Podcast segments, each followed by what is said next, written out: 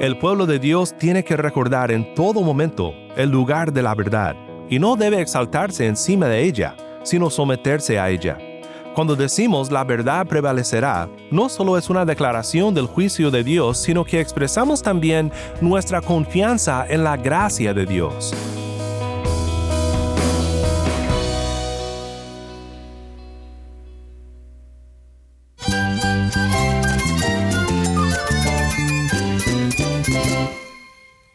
Cristo es todo para mí. Mi Salvador, mi amigo, mi guía. Cristo es mi verdad. Es nuestra guía, nuestro faro. Cristo es el Señor y Salvador. Nuestro protector, nuestro amparo, nuestra fortaleza. Es Jesús, el único que te lleva a Dios, el único camino, la verdad y la vida. No hay más ningún camino, es Jesús. Estás escuchando a El Faro de Redención, Cristo desde toda la Biblia para toda Cuba y para todo el mundo.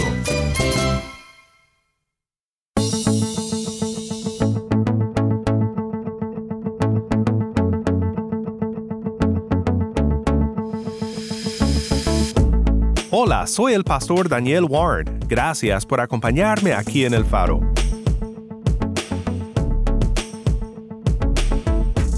Hoy seguimos en nuestra serie titulada Reformadores que debes conocer.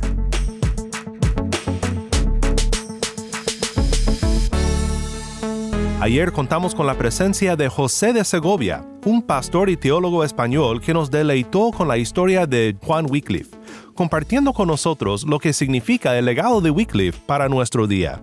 Si te lo perdiste, puedes escuchar el programa en nuestra página web, elfaroderedención.org, también en nuestro canal de Telegram o donde escuches tus podcasts favoritos. Hoy cambiaremos un poco el escenario e iremos de Inglaterra a lo que es ahora la República Checa, para aprender acerca de la vida de Jan Hus, un hombre que tomó una postura valiente por la autoridad de la Biblia y que pagó el precio mayor del martirio por defender la verdad. Aunque su vida haya terminado en tragedia según la perspectiva humana, cuando consideramos cómo impactó a otros que estaban por venir respecto a las verdades que fielmente proclamaba, podemos decir con Hus, la verdad prevalecerá. Y este es el tema que quiero explorar contigo desde la antigua profecía de Isaías capítulo 40. Si tienes una Biblia, busca Isaías 40 y quédate conmigo para celebrar el gran triunfo del Evangelio.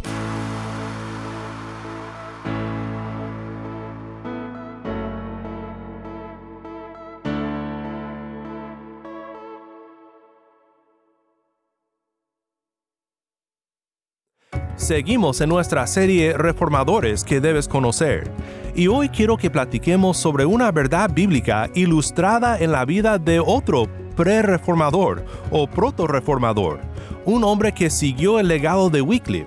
Este hombre fue Jan Hus.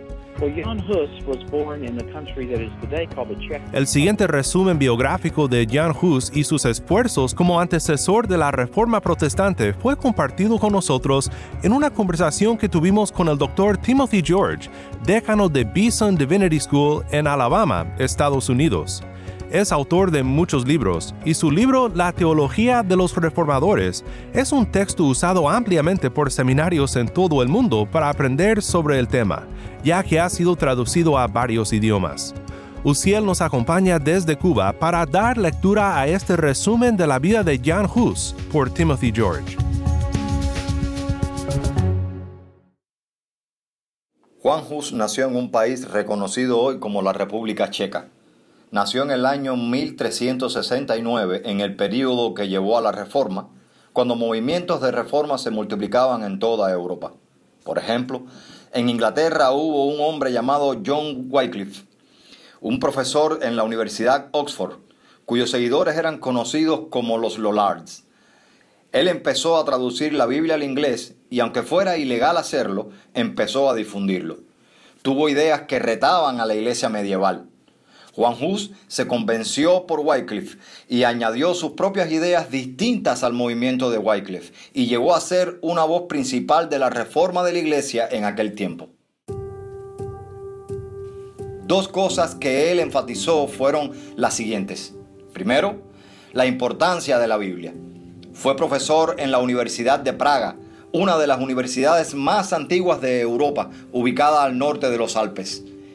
Además de ser profesor, Hus era un pastor. El que visite Praga verá una estructura llamada la Capilla de Belén, una iglesia enorme en su día, con una capacidad de 2.000 personas. Juan Hus predicaba en esta capilla a grandes multitudes que fueron conmovidos por sus sermones basados en las escrituras. Hus fue un teólogo bíblico y un pastor bíblico en sus lecciones y sus prédicas. Otra cosa por la cual lo recordamos es que decía que el pueblo de Dios debía de poder recibir los dos elementos de la Santa Cena, tanto el pan como también la copa. No se permitía el recibir la copa en aquel tiempo, la cual se reservaba solo para los sacerdotes pero Hus enfatizó en sus enseñanzas que esto le pertenecía a todo el pueblo de Dios. Esto lo metió en problemas y fue ordenado a presentarse en el concilio de Constanza alrededor del año 1415. Hus se presentó con la promesa de ser liberado sano y salvo, pero el emperador violó su promesa y Hus terminó encarcelado, juzgado y quemado en la hoguera en el 1415. Así que recordamos a Juan Hus no solo como un gran predicador, pastor y teólogo, sino también como un mártir de la fe. Adelantándonos en la historia por unos 100 años, llegamos al día de la Reforma. Y Hus se vuelve por medio de sus escritos una gran influencia sobre Martín Lutero. En un entonces acusaron a Lutero por enseñar las mismas doctrinas por las cuales Juan Hus había sido condenado en el concilio de Constanza. Y aunque en el momento Lutero confesó que no sabía mucho acerca de Hus, luego de estudiar sus escritos, Lutero declaró, sí, yo soy un husita. Así que recordamos a Juan Hus como un antecedente a la reforma, como un proto-reformador. De cierta forma, él marcó el camino para muchos de los reformadores, personas que también enfatizaban un regreso a las escrituras, como el fundamento de todo lo que creemos y enseñamos.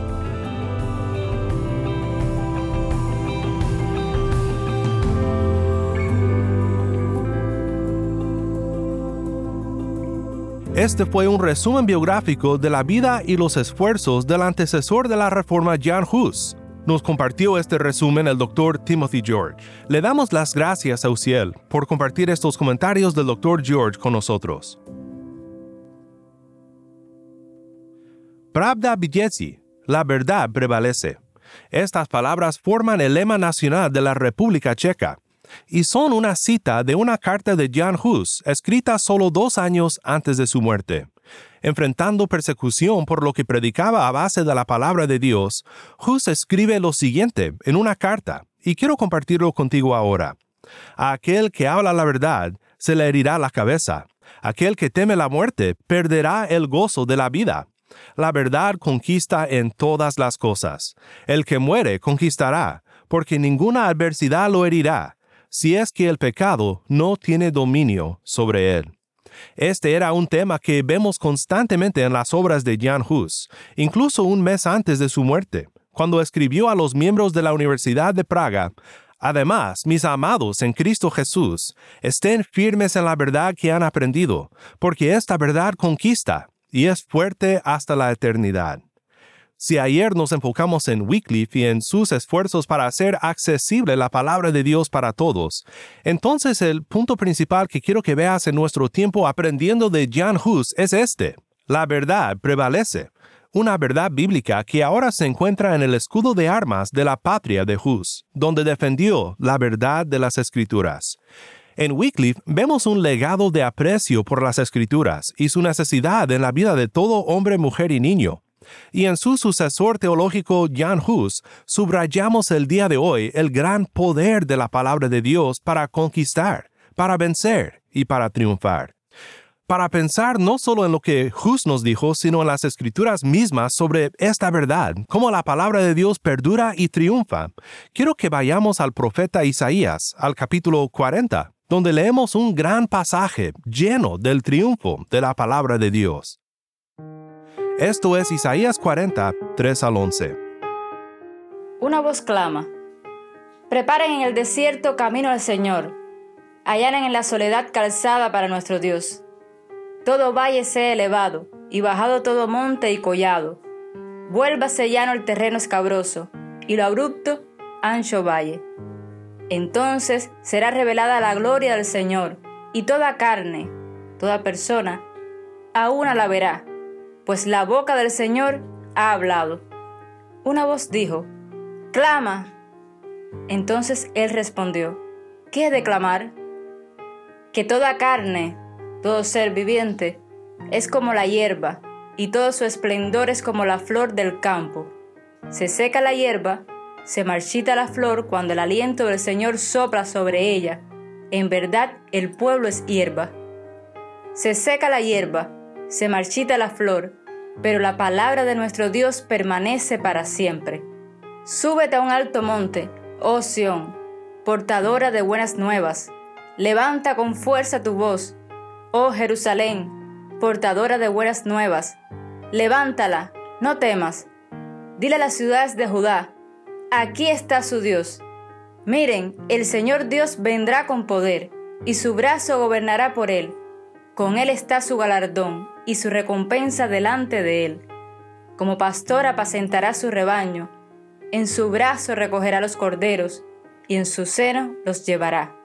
Guiará con cuidado a las recién paridas. Gracias, Tai. Nuevamente, esto fue Isaías 40, 3 al 11. Quiero que notes el par de versículos que están en el centro de toda esta declaración de Isaías 40, porque es muy importante para nuestro tema de hoy, sobre cómo la verdad prevalecerá. Leamos los versículos 7 al 8, que dicen, Se seca la hierba, se marchita la flor, cuando el aliento del Señor sopla sobre ella.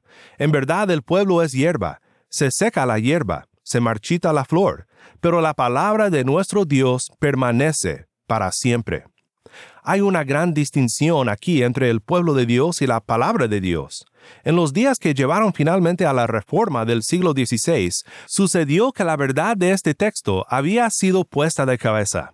Aquí aprendemos que Dios es la suprema autoridad. Él hace lo que le place y su palabra permanece.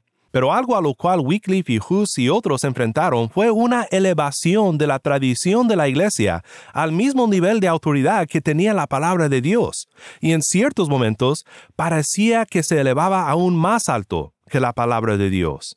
Lo que los reformadores recuperaron en sus esfuerzos fue nada menos que un regreso a lo que la palabra de Dios misma declara respecto a su autoridad. Y este pasaje de Isaías 40 es un gran ejemplo de esto. El pueblo de Dios había sufrido exilio por su rebelión, y en esto miramos que es Dios el que ejerce toda autoridad sobre su pueblo. La palabra que él declaró fue cumplida en el exilio. Tanto Israel en el norte como Judá en el sur sufrirían las consecuencias de alejarse de los caminos de Dios, de ser corrompidos, una corrupción que los profetas anuncian una y otra vez. Cuando el pueblo de Dios es corrompido y se desvía de lo que Dios ha declarado, aún allí la verdad prevalecerá. El pueblo de Dios tiene que recordar en todo momento el lugar de la verdad, y no debe exaltarse encima de ella, sino someterse a ella. Cuando decimos la verdad prevalecerá, no solo es una declaración del juicio de Dios, sino que expresamos también nuestra confianza en la gracia de Dios. Este gran pasaje de Isaías abre entonando las notas de la gracia, cuando dice en los primeros dos versículos, Consuelen, consuelen a mi pueblo, dice su Dios. Hablen al corazón de Jerusalén y díganle a voces que su lucha ha terminado, que su iniquidad ha sido quitada que ha recibido de la mano del Señor el doble por todos sus pecados. En su primer instante, este texto es cumplido en un plano presente. Declara que el exilio y el propósito de Dios en juzgar a su pueblo usando a Babilonia como la herramienta de su juicio ha sido cumplido. Han recibido un castigo justo y suficiente. Pero estas palabras tienen un significado más amplio, que se cumplen no solo en un plano presente para Judá, sino en un plan futuro, y no solo para Judá, sino para todo el mundo. La verdad prevalecerá, tal como lo hizo en juicio para Judá y tal como lo hará en juicio para todo el mundo. Es lo que leemos en los versículos 3 al 5. Vendrá un día cuando toda injusticia será remediada, todo valle será elevado, y bajado todo monte y collado, volverá llano el terreno escabroso, y lo abrupto ancho valle. Estas verdades son las que pueden sostener nuestra fe cuando enfrentamos como Hus la injusticia de este mundo, cuando somos perseguidos por tomar una postura de humildad delante de la palabra de Dios, una postura de firmeza en contra de lo que no concuerda con las escrituras. La verdad prevalecerá. Te recuerdo la cita de Hus que dijo, El que muere conquistará, porque ninguna adversidad lo herirá, si es que el pecado no tiene dominio sobre él. Hus hace una aclaración necesaria respecto al que triunfará junto con la verdad, y es que solo aquel que no camine bajo el dominio del pecado, sino en la libertad del Evangelio, conquistará. Y este Evangelio lo vemos en Isaías 40. Oh Sión, portadora de buenas nuevas, levanta con fuerza tu voz, oh Jerusalén, portadora de buenas nuevas, levántala, no temas. ¿Cómo no hemos de temer si la verdad prevalecerá, sabiendo que nosotros merecemos el doble por todos nuestros pecados? Mi hermano en Cristo, podemos regocijarnos en el triunfo de la verdad porque Jesús, el camino, la verdad y la vida, ha tomado nuestro castigo ha recibido el doble por todos nuestros pecados, y ahora desde el Calvario suena con fuerza su voz, buenas nuevas, redención, perdón de pecados, liberación de la condenación. El apóstol Pedro explica en su primera carta cuáles son estas buenas nuevas que permanecen para siempre. La verdad del Evangelio prevalecerá. Citando a Isaías 40, Pedro escribe lo siguiente en 1 de Pedro 1, 22 al 25 puesto que en obediencia a la verdad ustedes han purificado sus almas para un amor sincero de hermanos, ámense unos a otros entrañablemente, de corazón puro, pues han nacido de nuevo, no de una simiente corruptible, sino de una que es incorruptible, es decir, mediante la palabra de Dios que vive y permanece. Porque toda carne es como la hierba, y toda su gloria como la flor de la hierba. Sécase la hierba, cáese la flor, pero la palabra del Señor permanece para siempre. Esa es la palabra que a ustedes les fue predicada.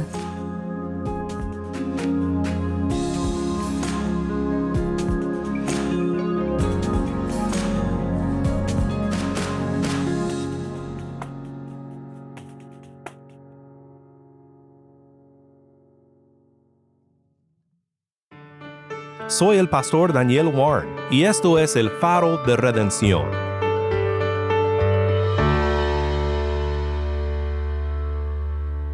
Qué bueno es saber que no solo prevalecerá la palabra de Dios en juicio, pero también en misericordia para todo aquel que pone su fe en el Hijo de Dios, que dio su vida para rescatarnos de las mentiras que nos ataban y del juicio que nos esperaba. Mi anhelo es que si hoy estás en busca de la verdad, vengas a Cristo, porque su verdad es la que prevalece en perdón para todo aquel que cree. Oremos juntos para terminar.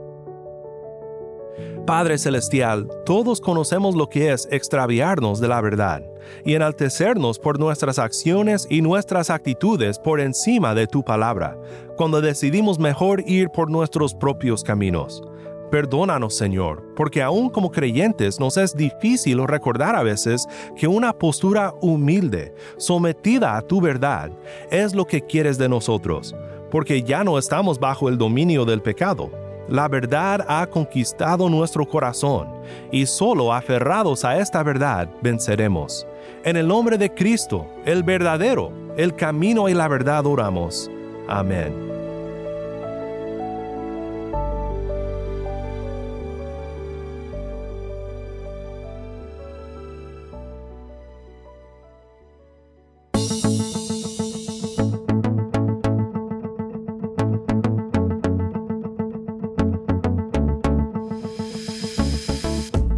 Si estás escuchando por el podcast, te quiero agradecer por tu ayuda en hacer que crezca la audiencia del Faro. Sabemos que muchos han de estar compartiendo con otros sobre cómo seguirnos en el podcast en Apple Podcast, Google Podcast, Spotify o por otros medios porque notamos la diferencia que ha hecho. Si no lo has hecho, te pido que compartas esta semana con un amigo sobre cómo puede escuchar el faro de redención en el podcast o en la página web. También estamos en WhatsApp. Nuestro número es 1786-373-4880. Nuevamente nuestro número de WhatsApp 1786-373-4880. Envíanos un mensaje de voz, nos encantaría saber de ti. Gracias una vez más por tu fiel sintonía. Para más información sobre este ministerio y sobre cómo puedes ser parte de nuestra misión de alcanzar a Cuba con el mensaje de Cristo en toda la Biblia, visita nuestra página web elfaroderedencion.org. elfaroderedencion.org.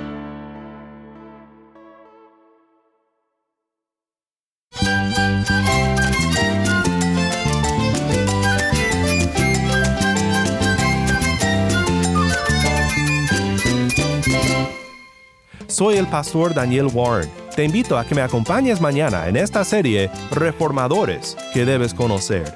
La luz de Cristo desde toda la Biblia, para toda Cuba y para todo el mundo, aquí en el faro de redención.